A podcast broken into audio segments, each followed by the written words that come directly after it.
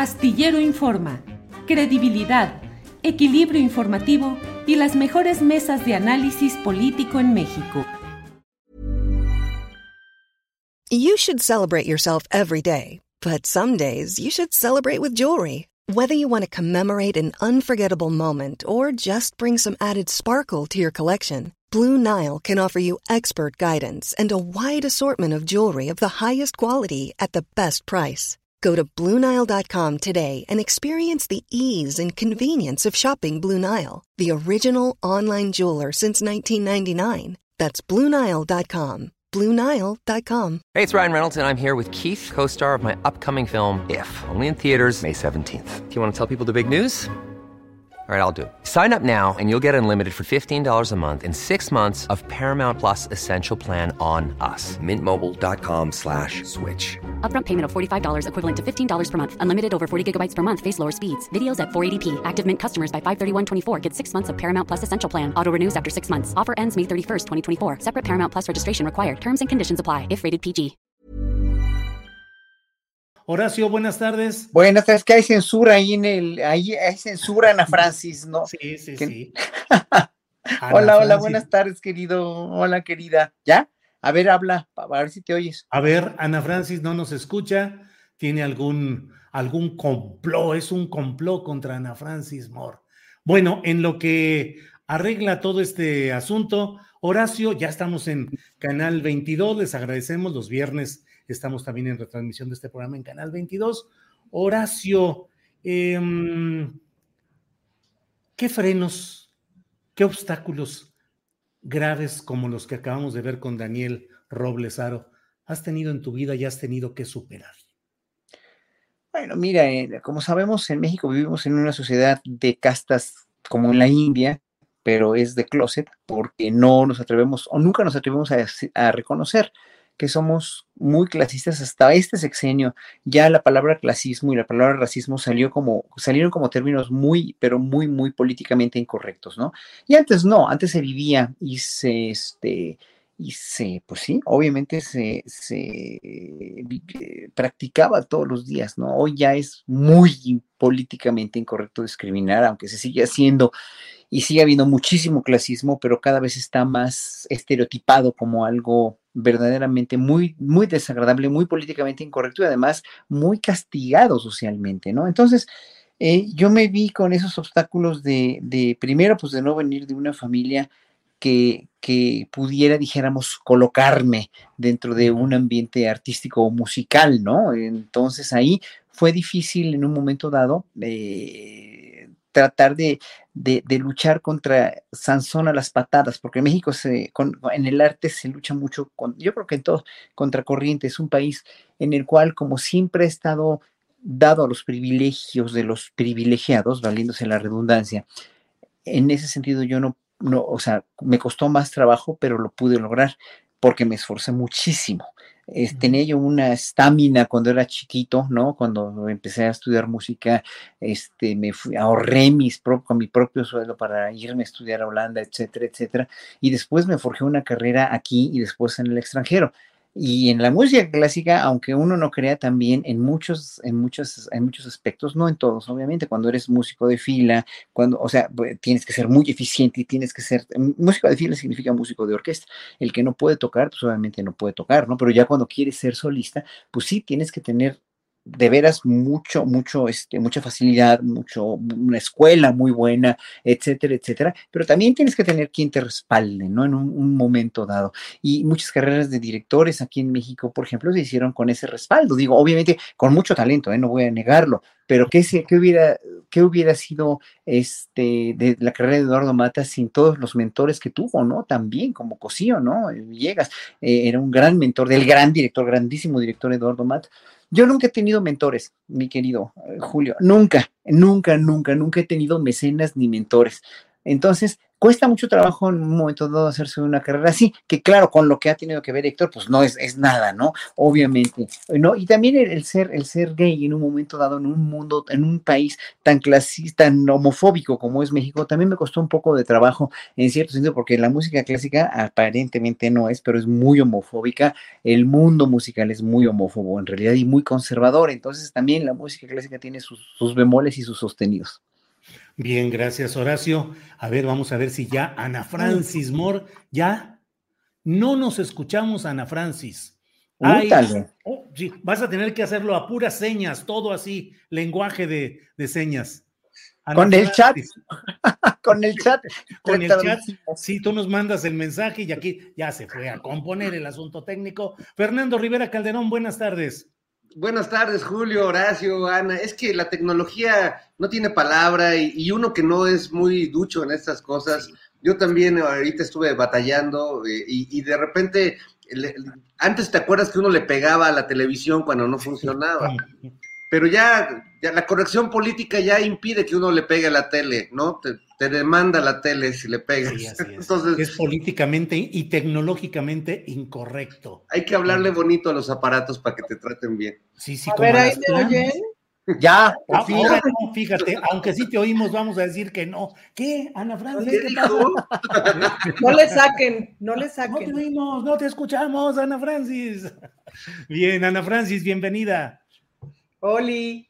Oli, Oli, Oli. Bueno, vamos a seguir adelante. Fernando Rivera Calderón, estamos hablando de, um, acabamos de entrevistar, de hacer su presentación como eh, partícipe los viernes en nuestro programa eh, de Daniel Robles Aro, que es un joven con parálisis cerebral y que uh, está siempre atento a todos los programas y hace comentarios y hace mil cosas y es alguien que solo puede mover los ojos y solo con los ojos puede ir eh, con un sistema que hay, pues seleccionando palabras e ir haciendo.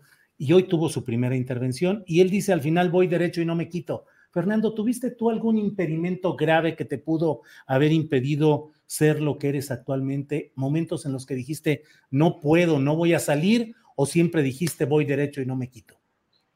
No, sí, sí viví varios impedimentos, Julio, pero no, o sea, si, si partimos del caso del querido Daniel, que se ha convertido con el tiempo en creo que buen amigo de todos nosotros y un chico del que estamos pendientes todos de alguna manera y que él está muy pendiente también de lo que hacemos, de lo que decimos. Eh, bueno, pues eh, para él lo que tengo es el respeto absoluto y un cariño porque creo que es un chavo que efectivamente va con todo. Eh, y, creo que él, sin duda, como todas las personas que por un problema físico, por un problema emocional, por diferentes problemas, pueden tener eh, eh, obstáculos en el camino, curiosamente creo que son o, somos, un poco pensando en, las cosas que me tocó vivir en, algunos momentos, eh, los obstáculos potencian lo, que uno quiere hacer y de la enfermedad, de los eh, problemas económicos, saca uno, a veces es primero más que, un optimismo y unas ganas de salir adelante, es a veces un, coraje, es un enojo, ¿no? Con ciertas situaciones.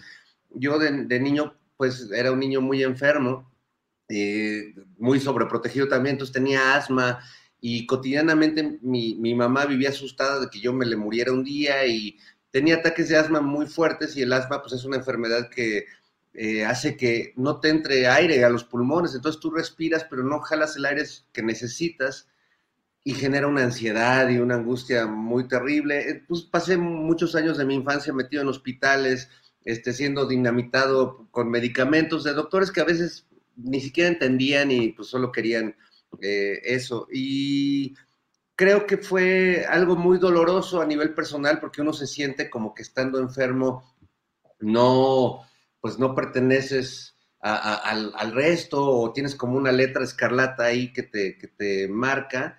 Eh, y no, al, final yo, mis reflexiones en esos momentos en el hospital, en esos momentos de emergencia, en esos momentos tristes, pues eran de que la, enfermedad es una forma de vida también y, y, potencia a veces la vida de una manera que no lo hace una vida completamente saludable. A veces quienes hemos vivido momentos así de dificultades de salud, pues podemos salir y remontar con mucha más energía y valorar, en mi caso, pues cada eh, suspiro, ¿no? Cada bocanada de aire que recibo porque sé que pues ahora que me dio COVID y que volví a enfrentar estos demonios, este, pues fue tremendo. Y bueno, es más tremendo que lo, lo físico, que lo de salud, los obstáculos que te pone la misma sociedad, ¿no? Yo viví mucho bullying, entré muy chiquito a la secundaria, a una escuela de niños bien, ¿no? Al Colegio México de los Hermanos Maristas, y no hubo un día en los tres años de que estudié en la secundaria que no fuera golpeado duramente por fueran los alumnos, los maestros, los prefectos o cualquier. Entonces, eh, tengo más miedo a los obstáculos que nos ponen nuestros propios eh, coterráneos, la, gente alrededor, los obstáculos sociales, los, los, los, de salud, las cosas como, como bien nos lo demuestra Daniel todos los días, esos obstáculos que tienen que ver con, con, con lo que carga uno, con lo que lleva, pues se puede remontar de una manera así como Daniel nos, nos lo muestra y creo que se convirtió en un ejemplo para muchos de nosotros. Gracias, Fernando Rivera Calderón. Eh, Ana Francis Moore, ¿hubo momentos de depresión, de enfermedad, de desaliento en los cuales dijiste, ya no más, ya no sigo adelante? Sí, bueno, claro. Fíjate que uno de mis grandes obstáculos en la vida hasta más o menos los 40 años fue el amor. En esta, o sea, porque el, patriarcado tiene una construcción del amor para las mujeres que es asesino, brutal, cruel, este, desalmado, jodido.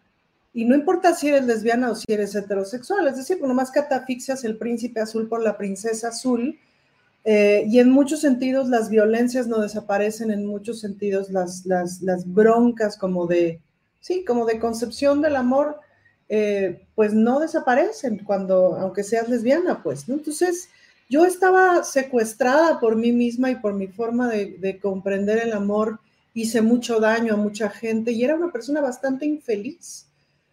Y hasta que a los 40 años, pues bueno, me metí a un proceso importante como de autoconocimiento eh, basado en, varias cosas un poquito radicales. Escribí una novela, me eché un triatlón, me fui a la India, este, ¿no? Obviamente fui con un psiquiatra, estuve en un periodo de, antidepresivos durante año y medio, etcétera. Y básicamente me divorcié de mí misma, pues me divorcié de mi forma de, amar y me, me terminé de divorciar de mi ser mujer en ese sentido, pues, ¿no? Em, ¿Y a qué me refiero de mi ser mujer? A esa forma patriarcal de concebir el amor. Puta, y sí fue la onda, pues, ¿no? El, y, aterrizando esto en el gran estorbo, en el gran, el gran estorbo para las mujeres es el patriarcado, pues, ¿no? Y el patriarcado nos va estorbando como de distintas maneras. A mí lo que pasa es que me estorbó muchísimo el amor. Em, también es que fue lo que aprendí, pues, ¿no? Mi mamá sufrió muchísimo. Eh, sufrió muchísimo en ese terreno y era una mujer muy inteligente, muy capaz, muy autónoma, mujer de negocios, no sé qué guapa, divina, inteligentísima, etcétera, pero en el amor era muy, em, muy, eh, muy torpe. Ya ni que decir mi papá, mi papá era un tipo esencialmente cruel en las relaciones interpersonales. Entonces, pues sí, fue, fue como a partir de mis hermanas mayores, que fueron como mis otras cuatro mamás, y que fueron resolviendo sus relaciones amorosas de forma radicalmente distinta a mis padres, que pude como empezar a, aprender otras formas y a partir también de mis exparejas, porque pues la verdad es que he tenido mucha suerte con señoras que han hecho el favor de quererme mucho y de irme educando, pues, ¿no? Em, y de irme colocando en un lugar como mucho más amable, obviamente para, para, las demás personas, pero para mí, pues, ¿no? Entonces, esos, esos lugares y esos espacios de llorar de amor con canciones de José José, de llorar de amor, de, eh, ¿cómo se llama? De pensar que el amor es como una posesión de la otra persona, de los celos, de todos esos infiernos este, pues yo creo que son, son horribles, pues no es como, es como una muerte lenta. Y, y haber abandonado, digamos, ese, ese obstáculo y, el feminismo me ayudó muchísimo justo a entender que, ahora sí que no, pues que no era yo sola, ¿no? Que es un problema que padecemos muchísimas mujeres en distintas etapas de la vida, em, de distintas maneras, y que a partir del amor nos quitan a nuestros hijos y a partir del amor nos quitan a nuestro dinero y a partir del amor nos secuestran y a partir del amor nos venden, nos roban, nos mutilan, nos asesinan, nos oprimen, etcétera. A partir de esa idea del amor, que no es amor, pues, ¿no? Pero digamos de lo que entendemos por amor, a partir de, la robada del beso, la robada de la muchacha, las mariachis y flores después de la madriza, etcétera pues ahí es donde la marrana tuerce el rabo, pues, ¿no? Entonces he aprendido con los años que el amor es muchísimo más parecido a un estado de plenitud y de paz que a todo eso que yo pensaba que era el amor, ¿no? Creo que ese ha sido de mis grandes em, aprendizajes y hoyos de depresión horrorosos, ¿no? Gracias, Ana Francis. Eh, Horacio Franco, em, estuvo el embajador de Estados Unidos con diputados y dijo que no puede ser que andemos haciendo comités eh, de amistad y que tengamos cercanía con Rusia. Horacio Franco, ¿qué significa Rusia en la música? Me imagino, bueno, eh, ¿cómo se puede evitar que haya una cercanía de un pueblo como el de México con el pueblo ruso? No hablo del gobierno, no hablo necesariamente del momento que se vive bélico, eh, pero ¿Qué percepción y opinión tienes tú respecto a la cercanía de cultural, musical, social de México con Rusia? Tu micrófono, Horacio. Se, se deshabilitó. Los músicos somos, cuando somos músicos y viajamos por todo el mundo y tenemos relaciones culturales con muchos músicos de todas las partes del mundo a las que vas, te das cuenta que lo que sale sobrando en este mundo son las fronteras, son las ideologías, son las, las religiones, son, toda la, toda la, los atavismos a los que el ser humano estamos, estamos, este, estamos ahí desde hace mucho, estamos eh, circunscritos por razones, obviamente, de los lugares donde nos tocó nacer. Entonces, cuando tú hablas un lenguaje universal que es la música, ya en, en el sentido más menos, menos localista de la música popular mexicana, que es en español, que puede tener mucho que ver con la música popular argentina, peruana, cubana, venezolana, etcétera, porque somos, o española, que somos eh, finalmente hablamos el mismo idioma, somos hispanohablantes, pero yo cuando tocas música con instrumentos y vas a la India y vas a Egipto y vas a Etiopía y vas a Japón y tocas con ellos, como yo lo he hecho en todo el mundo, o con, con, con, con orquestas este, de todo el mundo también, ¿no? Con músicos tradicionales y con orquestas sinfónicas, pues te das cuenta que vale madres de donde vengas. La cuestión es que a todos nos ponen etiquetas de cómo somos precisamente a partir del país de donde venimos, o qué tan exóticos somos, o qué tan, o qué tan tanta cultura tenemos.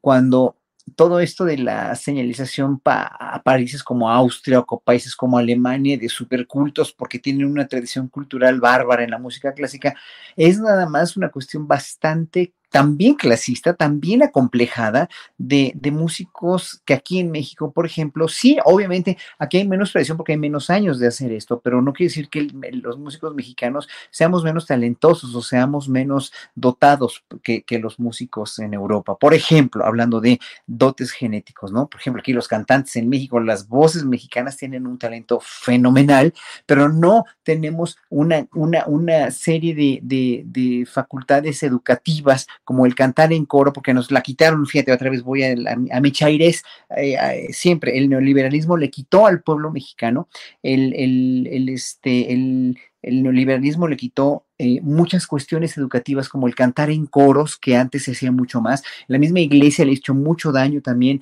a cantar en coros y prefirió la música popular eh, eh, muy mal tocada y muy mal cantada también en vez de contratar maestros de coro porque no, no querían gastar dinero en eso, por, por, por mencionar algún ejemplo. Entonces, para mí, la cuestión rusa que tú mencionas es, me da igual exactamente, finalmente, si estoy tocando en Rusia o estoy tocando en Japón o estoy tocando en Argentina o estoy tocando en Estados Unidos o donde sea. ¿Por qué? Porque para mí no existen esas nacionalidades, ¿no? Entonces, para mí, por ejemplo, la política exterior de México es una política que funciona maravillosamente bien a mis ideales como ser humano, porque nunca ha tenido una cuestión ni patriotera intervencionista, este, metiche, como ha tenido Estados Unidos, ¿no? Como puede llegar a tener Rusia también, porque toda esta guerra con Rusia, pues es una cuestión hegemónica, nada más, ¿no? De Rusia contra Ucrania. Entonces, ¿qué te puedo decir? O sea, la herencia musical de Rusia que tenemos es maravillosa, obviamente, de compositores como Glier, Glinka, Tchaikovsky, etcétera, etcétera, Shostakovich, que es un coloso de colosos también, Stravinsky, que es de los más grandes, que muchos de ellos incluso se fueron a vivir a Estados Unidos por el régimen comunista que no lo aguantaron, pero que finalmente, pues obviamente cada quien habla como le va en la feria, pero lo que sí te puedo decir es que es terrible, terrible, terrible lo que está pasando en el mundo de boicotear hasta artistas rusos como la, gran cantante Anne Trebko, que le cancelaron ya los conciertos que tenía. O sea, pues no se vale porque ella no representa a su gobierno, ¿no? ella representa la música. Si a mí, por ser mexicano, no me dejaran entrar a tocar a un país como, no sé, ¿no? Como Estados Unidos, si no tiene buena relación con México, ¿no? O si España por lo de Iberdrola, pues sería de veras muy gandalla, ¿no? O sea, para mí eso no tiene nada que ver, Julio, y finalmente qué bueno que Andrés Manuel lo dijo en la mañanera hoy, en, en, relación a, lo de Rusia. México es un país que no va a tener conflicto con nadie porque el respeto al derecho ajeno es la paz, punto, nada más. tema dos, nada más. Gracias, Horacio. Eh, Fernando Rivera Calderón, ¿cómo ves eh, la mm. participación del embajador del sombrero tejano siempre presente, Ken Salazar? Eh, en esta intervención en la cual dijo que no puede ser, que no, no, no puede ser que México tenga cercanía con Rusia en este momento y pues ahí se echó un rollo diciéndonos cómo hubo cercanía Estados Unidos-México en la Segunda Guerra Mundial y que cuando hay problemas contra la familia, pues la familia se une diciéndonos pues que los mexicanos tenemos que estar bien unidos con Estados Unidos en este momento. ¿Cómo lo ves, Fernando? Bueno, eh, si nos vamos a la historia, también tenemos relaciones con Rusia desde hace mucho tiempo, desde antes de la Segunda Guerra Mundial, así que eh, si nos vamos a los antecedentes y a los antepasados, creo que por ahí pierde eh, el embajador. bueno, vuelvo un poco al, tema que hablaba Ana Francis en términos personales. Estas son relaciones tóxicas entre países. Estados Unidos asume que tiene una relación con México de exclusividad en el del heteropatriarcado falocentrista, tú eres mío. No solo te trataré como mi patrio trasero, pero a la hora de enfrentar a otro, o si llega otro más a la casa, tú estás conmigo, tú vienes conmigo y, te callas, ¿no? Y te sometes a lo que yo quiero. ¿Qué estás haciendo, Martina? Así nos quiere tratar como la canción de, la Martina. ¿Qué estás haciendo, Martina? Sí. Que no estás en tu color. Y bueno, pues ese, es un reclamo este, ardoroso, ¿no? Cosa que me encantó la respuesta, en este caso el gobierno mexicano, que, que ahí sí me encantaría ver a los que todo el tiempo están haciendo contrastes con los gobiernos anteriores, pues es que antes se ponían de tapete de una manera vergonzosa y muy indigna. Y en este caso, pues me parece una respuesta de, pues no, no, aquí no, tú no nos vas a decir de, quién, de quién voy a ser amigo de quién México, con quién México va a tener relaciones, menos pensando en las relaciones también, pese a la distancia profundas que ha tenido México con Rusia, en muchos sentidos culturales, como bien dice Horacio Franco, yo no sé si hay otro país en el mundo donde eh, este ballet de la danza del lago de los cisnes con la música de Tchaikovsky sea tan exitosa como en México. es amado Tchaikovsky. Y ahora resulta que este, en muchos lados no quieren tocar su música cuando él mismo, como dice Horacio, padeció eh, pues el régimen ruso y la homofobia rusa y en fin, pero también pensemos en León Trotsky y finalmente, aunque aquí fue asesinado, él vino aquí a buscar refugio y aquí encontró ese refugio y esa, ese apoyo incondicional de, de varios de los miembros del Partido Comunista aquí en México, ¿no? Y creo que esa, esa relación que se dio fue interesante e importante en términos históricos. Y volviendo a lo cultural, pues también este, recordemos a Einstein, este gran director de cine, el, director del, acorazado Potemkin y de eh, Octubre, que tuvo, estuvo un par de años en México en su búsqueda creativa y existencial y, bueno, no le fue muy bien en México, de hecho llegando lo, metieron a, la cárcel y todo, pero bueno, hizo esta película que viva México y creo que hay muchas, muchas eh, relaciones que, podemos encontrar en términos culturales y en términos afectivos eh, con, eh, ambos pueblos. Así que, pues que no nos vengan a pedir exclusividad, porque somos poliamorosos, siempre lo hemos sido, y, este es un país abierto al mundo. Eso, Fernando, muy bien. Ana Francis, sobre este tema, lo que quieras abundar, y te quiero pedir que también nos digas algo acerca de la discusión sobre el video de famosos, así entre comillas, eh, señalando los errores que encuentran en el rediseño del tren Maya. Eh, ¿Qué opinas sobre ello? Por favor, el tema que quieras abordar, Ana Francis. Bueno, primero apoyando a mi compañero de, Mil Batallas, Fernando Rivera Calderón, pues que vive el poliamor.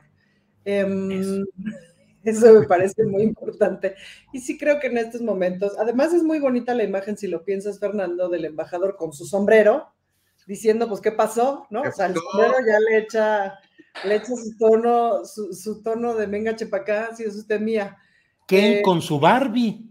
Exacto, Ken con su Barbie tal cual, pues, ¿no?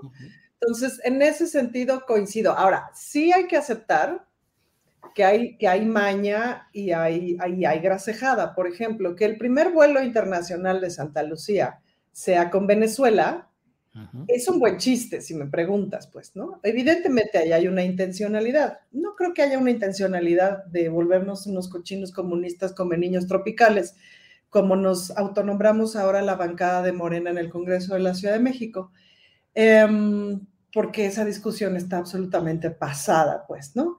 Pero sí me parece que es una intencionalidad de muy buen humor. Ahora, creo que es bueno saber, si no me equivoco, y por favor corríjanme si estoy informando mal, pero en el Congreso Federal se tienen que hacer comisiones de amistad con un montón de países y no es que con todos y cada diputado o diputada tiene el encargo de hacer e instalar estos dichos comisiones. En los congresos todo el tiempo estamos instalando cosas, este, es como parte del protocolo, pues, ¿no? También es cierto que la decisión de instalar en este momento en específico el comité de amistad con Rusia, bueno, pues es una decisión política, pues, ¿no? Eso no lo podemos, no lo podemos negar. Em, y, que molesta a mucha gente y que genera un montón de escándalo, pues, ¿no? y en ese sentido, pues tratar de entender cuál es la ganancia política de ese escándalo o cuál es, sí, cuál es la ganancia política de ese escándalo. Pero bueno, yendo al punto de, ay Diosito, pues es que fíjate que además otra, otra cosa dolorosa, hay varios de ahí que yo respeto mucho, bueno, como dos que del video de los famosos y así, que yo respeto mucho y que quiero y así, y pues que me parece que cayeron en una trampa espantosa, pues, ¿no? Lo, lo, por ejemplo, cuando los, cuando los videos aquellos del verde ecologista antes de las elecciones en junio, pues uno de los que salió ahí también lo quiero mucho, compañero actor, etcétera. En fin, em, pues muy lamentable, muy, muy lamentable. La neta es que no hay mucho ahí que ahondar porque es, es como una opinión absolutamente desinformada. Ahora, cabe aclarar que ha habido tiempos y momentos en los que, y a mí me ha pasado, viene una determinada organización de la sociedad civil y te dice, oye, fíjate, está pasando esto en tal lugar, no sé, no sé qué, y nos ayudaría mucho que, este, que nos grabaras un video para esto, para lo otro y aquello. Pues, ¿no? Claro, con los años hemos ido aprendiendo que hay que verificar la información, que hay que ver quién está pagando el video, que hay que ver qué clase de organización de la sociedad civil es, o sea, ver si es una organización de la sociedad civil o ver si es una organización de la sociedad civil, etcétera. Pero eso no, no necesariamente lo supimos siempre. Em, y en este sentido, pues sí, me parece que les faltó verificación. Yo tuve oportunidad de entrevistar al eh, director del proyecto del tren Maya en el programa que, que conducía yo en Capital 21, aunque usted no lo vea. Y la verdad es que le hice las mismas preguntas que todo el mundo se hacía, eso fue hace ya un año por lo menos, sobre el tren Maya. Todas me las contestó perfectamente y me pareció muy razonable lo que decía. Yo quisiera agregar nomás un asuntito con el tren Maya, que es el mismo asuntito que habría que pensar con el asunto del aeropuerto, que es el tráfico el tráfico de todo lo ilegal, personas, mercancías, etc. La terminal 1 y 2 del aeropuerto de la Ciudad de México, pues me parece que, ha sido, y no podemos pensar lo contrario, una coladera para que entre lo que sea, ¿me explico? Y el pasar todo el transporte de carga o buena parte del transporte de carga a la terminal de Santa Lucía, controlada por el ejército, me parece que también tiene que ver con un asunto de seguridad. Y impedir, por lo tanto, el tráfico de todo aquello que se trafique, pues genera un montón de problemas, genera un montón de molestia para quien, no solamente para quien trafica, sino para quien gana el tráfico, para quien lava ese dinero, para quien, quien con ese dinero construye edificios muy chulos en Santa Fe, para quien con ese dinero construye hasta escuelas, me explico, y universidades. Eso genera mucha molestia. Bueno, lo mismo pasa con el tráfico de personas, pues, ¿no? Si existe el tren Maya, que va a resolver, además del desarrollo que va a generar en esa zona que está muy olvidada y que cualquiera que haya ido a Tulum hace 20 años, hace 10, hace 5 y hace 1, entenderá perfectamente lo que es la apropiación y la destrucción neoliberal de una zona hermosísima del país, eh, puesta, pero, pero, pero con, hecha, pero con las patas. Entonces, pues sí, o sea, todo este asunto de dónde estaban los ecologistas cuando, cuando se destrozó Tulum, cuando se ha destrozado la Ribera Maya y se ha exclusivizado la Ribera Maya, pues quién sabe dónde estaban. ¿no? Grandes intereses económicos se están moviendo si se va a solucionar en, esas, en esa zona la transportación de muchas cosas y podría, podría, y ese sería el deseo, impedir el trasiego ilegal de muchas otras que ahorita pues es jauja, ¿no? Claro. Ana Francis, gracias. Eh, Horacio Franco, ¿qué opinas de ese video? Cool fact a crocodile can't stick out its tongue. Also, you can get health insurance for a month or just under a year in some states. United Healthcare short term insurance plans, underwritten by Golden Rule Insurance Company, offer flexible, budget friendly coverage for you. Learn more at uh1.com. Hey, it's Ryan Reynolds, and I'm here with Keith, co star of my upcoming film, If, only in theaters, May 17th. Do you want to tell people the big news?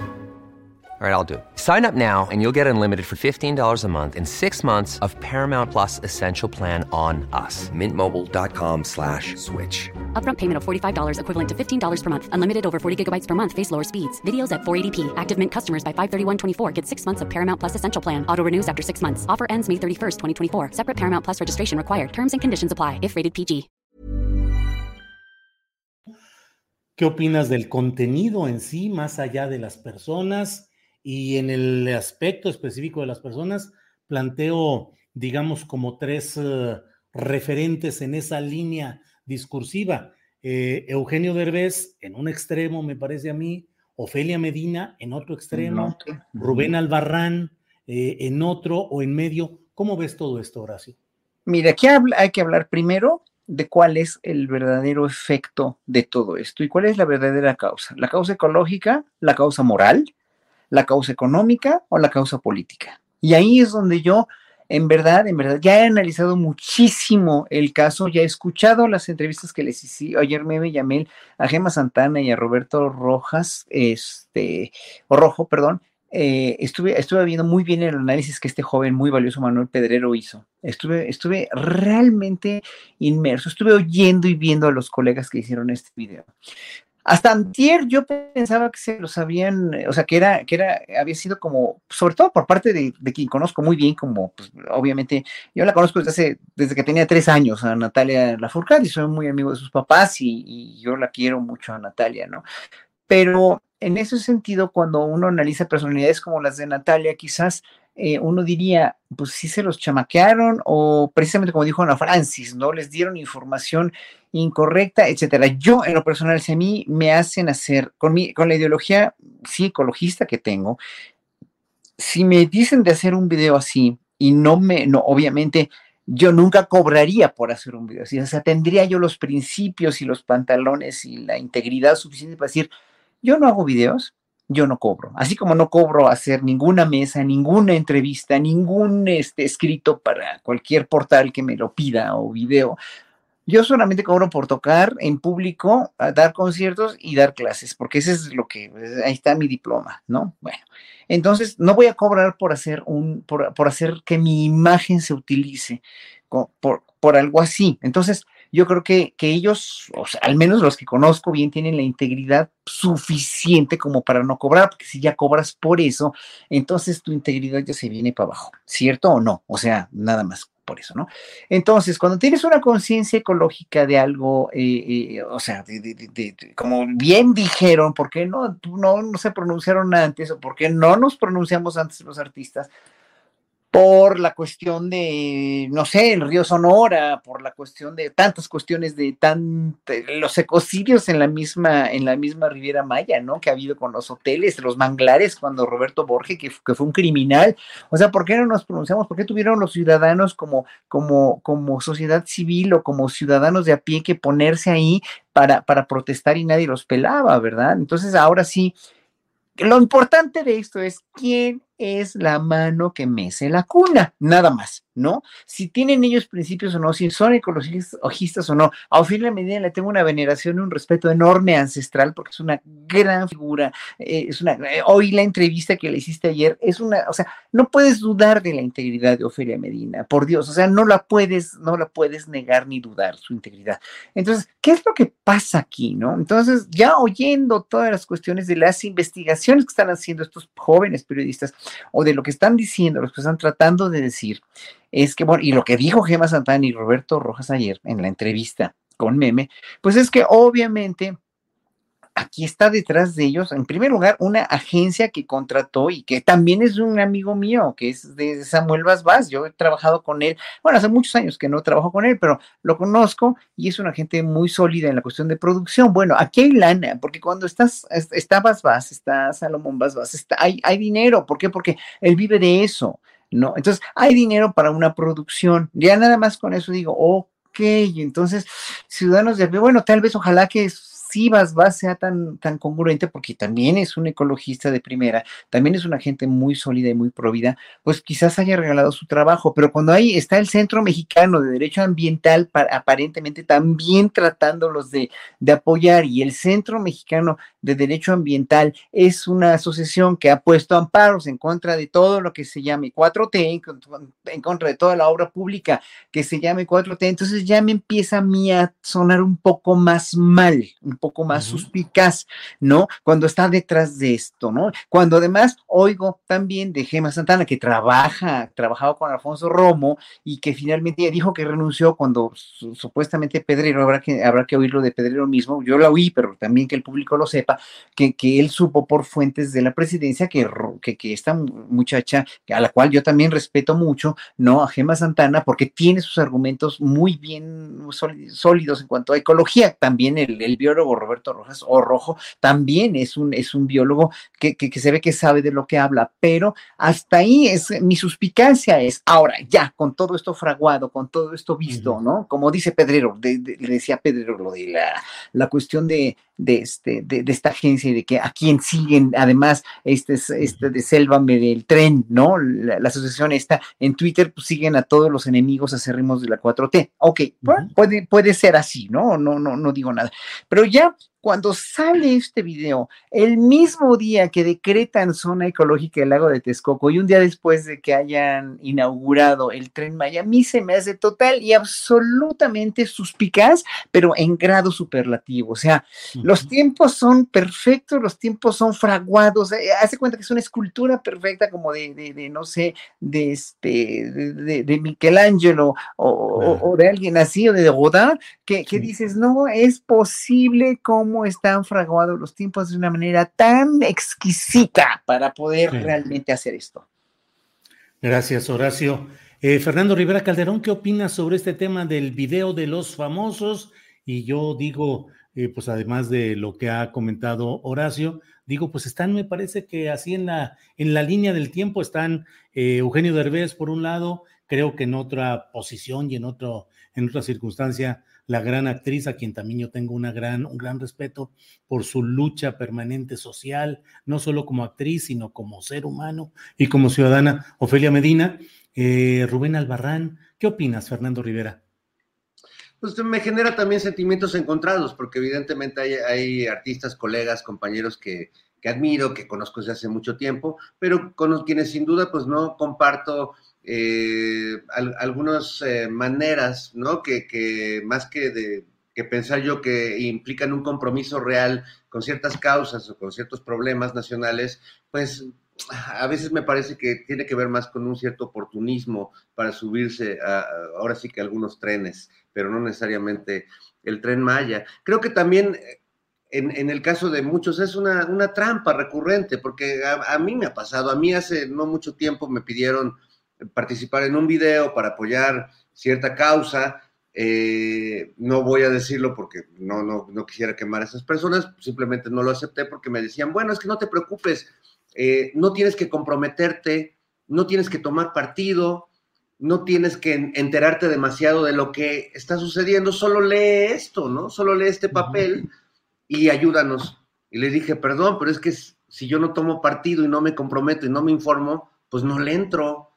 Y evidentemente vi el video y pues estaba Dal Ramones, estaban este, todas estas celebridades, pues que realmente nunca han necesitado profundizar mucho porque no está en su configuración intelectual, pues ni siquiera ni participar en, las, en, las, en los movimientos sociales eh, en los que nos hemos encontrado muchos de los que platicamos en estos espacios, pero tampoco de tener una constancia sobre un tema, ¿no? Son como un poco veletas y la verdad es que este video pues me resulta bastante frívolo y bastante falso, porque pues están demasiado preocupados por las especies, por los animalitos y, y las plantas, pero se les olvidan las especies humanas que viven en la miseria desde hace siglos en, toda esa franja del sureste mexicano, bueno, en general en varias partes del país, pero eh, esa zona que atraviesa el tren Maya, eh, es una zona donde hay una eh, terrible desigualdad, donde el turismo privilegiado pues se ha agandallado ciertos focos y todo lo demás pues existe porque eh, eh, sirve a esos, a esos grandes focos turísticos, ¿no? Entonces, a mí me parece que es interesante el proyecto de desarrollo siempre y, siempre va a ser incómoda esta negociación entre hasta qué punto estos elementos de desarrollo comunitario eh, o colectivo, como puede ser poner un tren, van a dañar y qué tanto van a dañar el medio ambiente. Es imposible construir una obra, cualquiera que sea, sea un aeropuerto, un tren, un muelle, sin afectar la naturaleza. Pero no nos pongamos eh, eh, hipócritas, tenemos graves problemas como comunidad y de desigualdad como para, para estarle pichicateando a, las comunidades que sí quieren que pase el tren, que sí les parece que va a fomentar, pues que vaya más gente, que haya más comercio, que puedan vender más productos. Entonces, bueno, pues en algunos casos creo que algunos caen en la trampa, otros creo que perversamente, sin informarse, se suben a este tren y pues creo que no contribuyen, ¿no? No contribuyen a, un debate, dicen que no son adversarios, dicen que no son... Yo veo a Rubén Albarrán que se sube a muchas causas eh, y hace poco estaba defendiendo los terrenos de, de Wirikuta y porque pues había que respetar el, terreno de donde hacen sus rituales los, los viejos huiráricas y eh, defendía mucho esta parte. Y, entonces ahora en este alegato las personas no son tan importantes como los animalitos de la selva. Eh, yo, la verdad es que lo conozco desde hace muchos años y sí percibo una cierta incongruencia. Este, pero bueno, yo, yo no soy quien, yo, yo no ando en suburban ni me bajo con morralito y guaraches para simular que soy como del pueblo cuando en realidad vivo como otra cosa. Eh, y creo que muchos de estos personajes pues eh, se cargan una incongruencia tremenda entre sus actos y esto que nos dicen con lágrimas en los ojos como Bárbara Mori, que además, pues más que a mí eh, hacerme pensar en que el tren Maya no sirve, me recuerda a lo malos actores que son la mayoría de ellos, porque no, no, no me convencieron y vaya que hasta había lagrimitas y toda la cosa. bueno, pues, Ana Francis, ah, te quería preguntar otra cosa, pero dime, ¿son buenos actores los del video? bueno, es que hay, varios muy presentables, Julio. Pues es que formas de ser, ¿no? Mira, yo respeto mucho a Kate del Castillo, mucho lo respeto porque me parece que ha empujado de repente unas causas y con una fuerza tremenda y que aguantó vara cuando el Estado mexicano del sexenio pasado se le echó encima de una manera brutal, cruel, etcétera. Y la quiero y la respeto mucho. Me parece que en esto se equivoca. A Natalia Lafourcade la conozco poquito, de cuando ha estado en el vicio y la admiro muchísimo, escucho muchísimo su música, es parte de, o sea, diario que me subo al coche y pongo la música, por lo menos me sale una rola de Natalia, la admiro muchísimo. Em, por supuesto, Ofelia Medina, pues, ¿no? Em, me parece que es un momento muy particular, Julio, donde, donde el, otro día hacía yo una pregunta que voy a hacer aquí y espero que no me llueva. Pero mi pregunta es la siguiente. En estos momentos en Chile, en donde estamos viendo a la distancia que empieza un gobierno de izquierda como muy apoyado, como muy bien visto desde el exterior y tal, la canción de las tesis de el Estado es un macho, el Estado represor es un macho violador, ¿tendría sentido? ¿Seguiría teniendo sentido esta canción, este performance? chileno seguiría teniendo sentido? Bueno, sí y no, me parece. La respuesta no es sencilla. Es decir, entra un Estado que aspira a ser distinto, pero el Estado en su concepto o las instituciones en su concepto o el sistema del mundo es un Estado represor macho violador, pues, ¿no? pero ambas realidades están ocurriendo. Entonces, pues sí, Ofelia Medina, bueno, y el propio Rubén Albarrán, pues yo también he coincidido en algunas cosas con él, etcétera, pues hombre, lo hemos visto defender causas verdaderamente importantes y entrañables y gracias a que han puesto su cara y gracias a que han puesto su voz, muchas cosas se han detenido en años anteriores, pues no creo que justo Viricuta es un caso muy exitoso de cómo, además del activismo de muchísima gente y de los propios pueblos y tal, la ayuda de mucha gente eh, famosa eh, fue, ha, sido clave para que no se pase tan por encima del espacio de los pueblos de la tradición. Pero en este momento la lectura es compleja y eso es muy interesante porque no había sido así compleja nunca, si me permiten. Entonces, por eso te digo, antes era muy sencillo que te invitaran a participar en un video, medio te explicaban, decías, pues sí va. Ahorita la verdad es que hay que entrarle con sospechosismo a casi todo, pues, ¿no? Eh, y pues es un, es un asunto complejo. Bien, Ana Francis. Pero no son eh, buenos actores varios, no.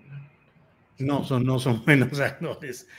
Ah, otra cosa que sí quería decir, Julio, muy importante, es que si, al, si a Fernando Rivera Calderón ya lo han invitado a esos videos con artistas de muy acá, pues es porque él es un artista de talla internacional. Nada más que se hace el humilde, pero su rostro ya es mundialmente conocido. Claro, en eso sí.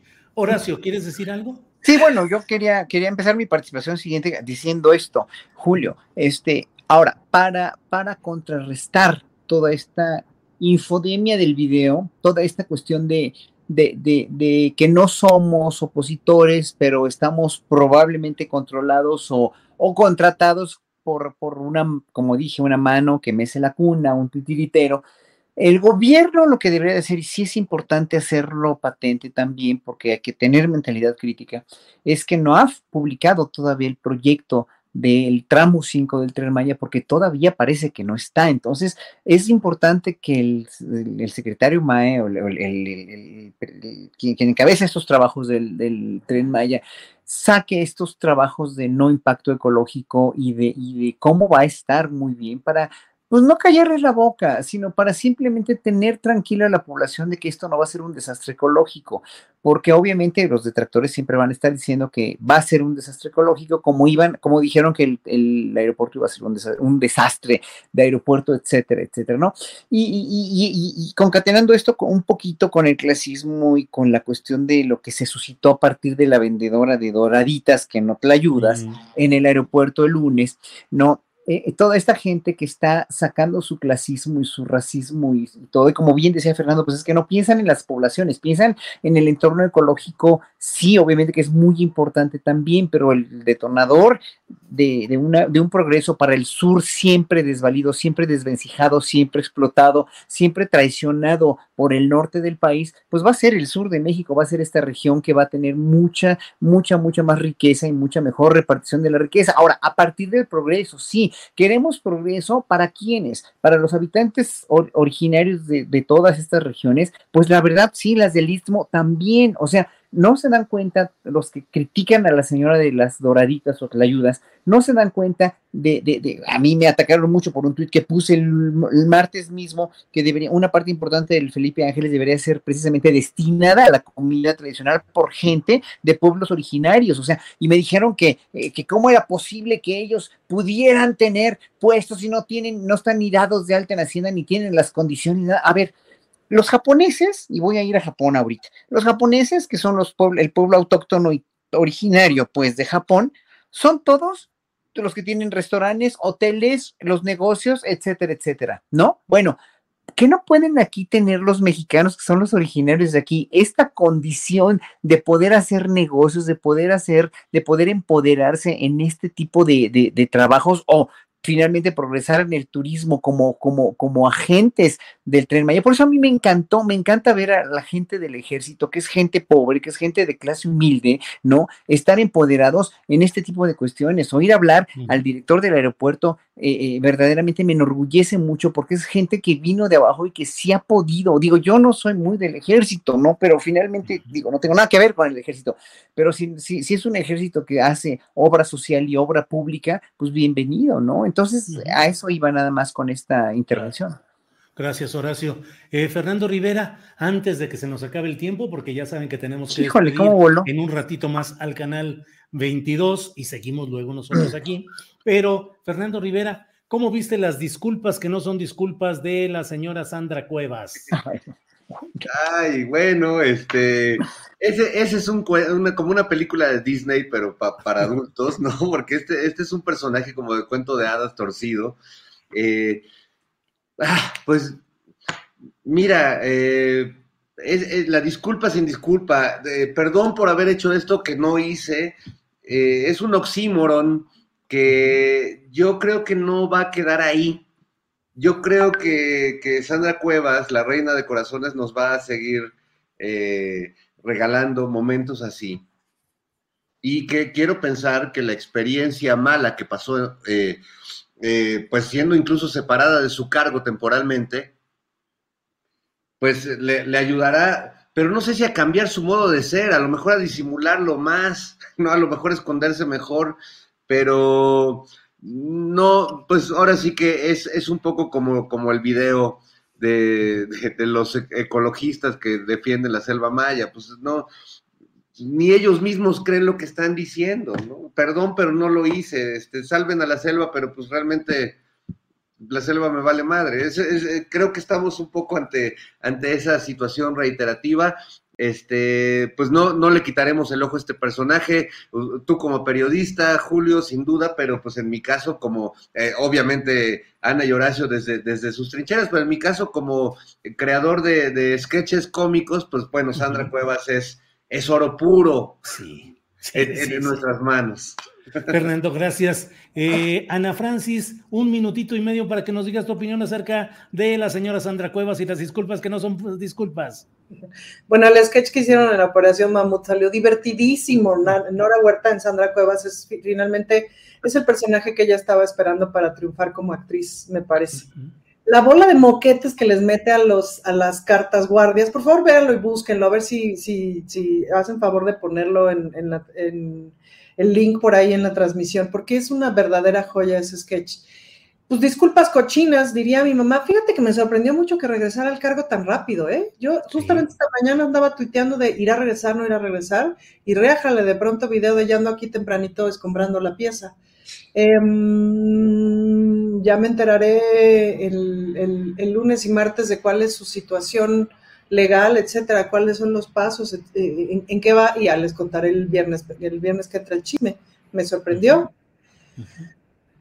Celebro la justicia alternativa, eso sí lo celebro. O sea, que se resuelvan las cosas por medio de justicia alternativa, de, de, de reparación del daño, me parece importante. Ahora, una disculpa que no es disculpa, no es reparación del daño. O sea, este asunto de, mira, mi intención no fue lastimarte. Si tú sentiste que el golpe que te di es un golpe, pues me disculpo. Pero mi intención no era golpear. Bueno, pues, entonces no hay disculpa, pues, porque no hay aceptación de la culpa.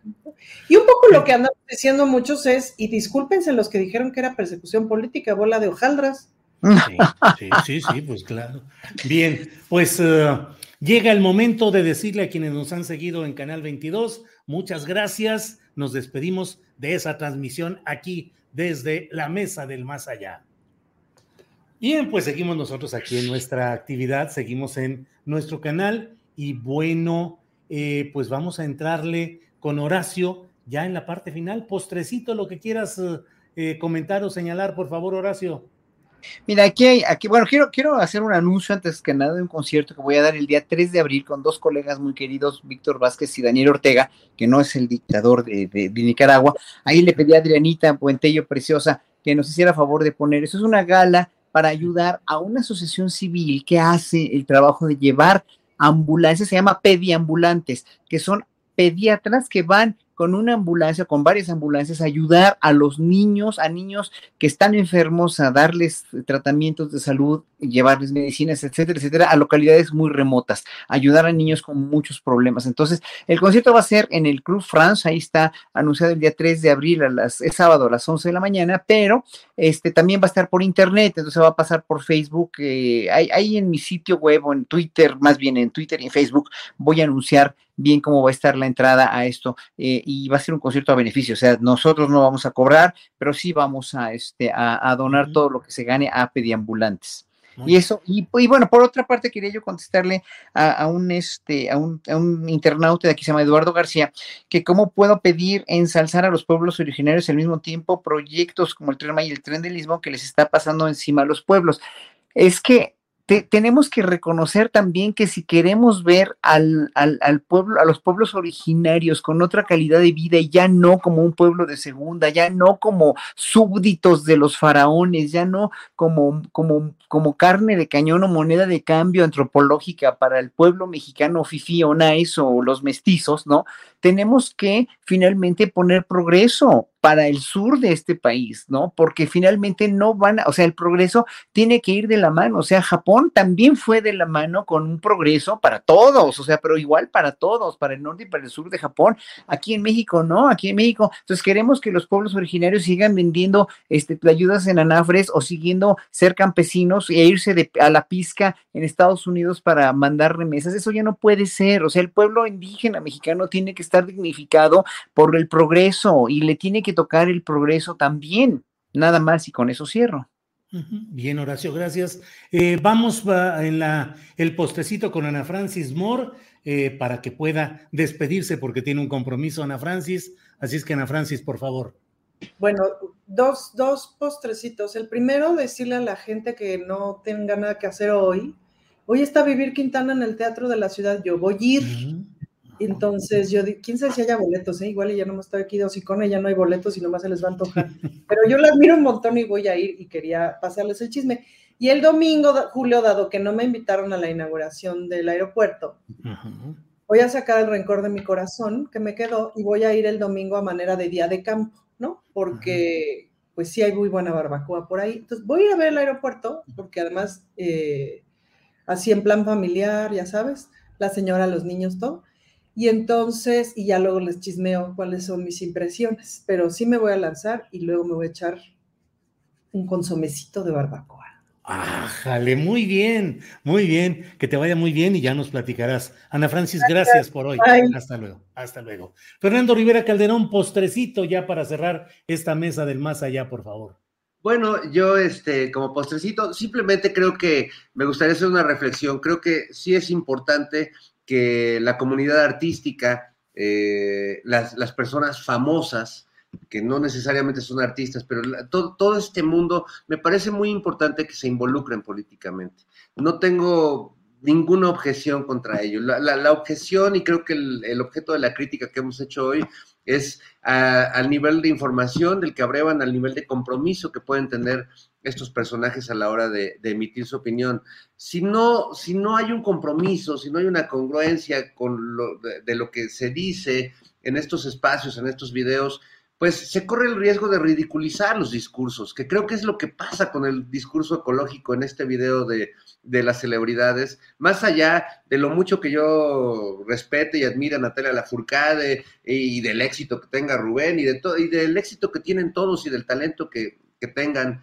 Eh, creo que ridiculizan un discurso y eso hace más daño que, lo que están denunciando, porque lo, banalizan, lo, lo, vuelven eh, ligero y no es ligero y tiene, tiene afecta demasiados problemas como para como para solo centrarlo en, un solo tema. Entonces, bueno, sí, eh, yo hago eh, sin duda el llamado a toda la comunidad artística a que nos manifestemos políticamente, que nos expresemos, pero que, nos informemos mejor y que nos comprometamos. Yo nada más, eh, porque esto llama mucho la atención y todos hemos visto el video de, de Derbez y de todos estos personajes, pero creo que pocos hemos escuchado una canción, una, unas décimas que escribió uno de mis artistas favoritos de México, que es don Guillermo Velázquez, fundador, repentista, trovador, fundador de los Leones de la Sierra de Hichú, que es un, grupo tradicional, guapanguero, desde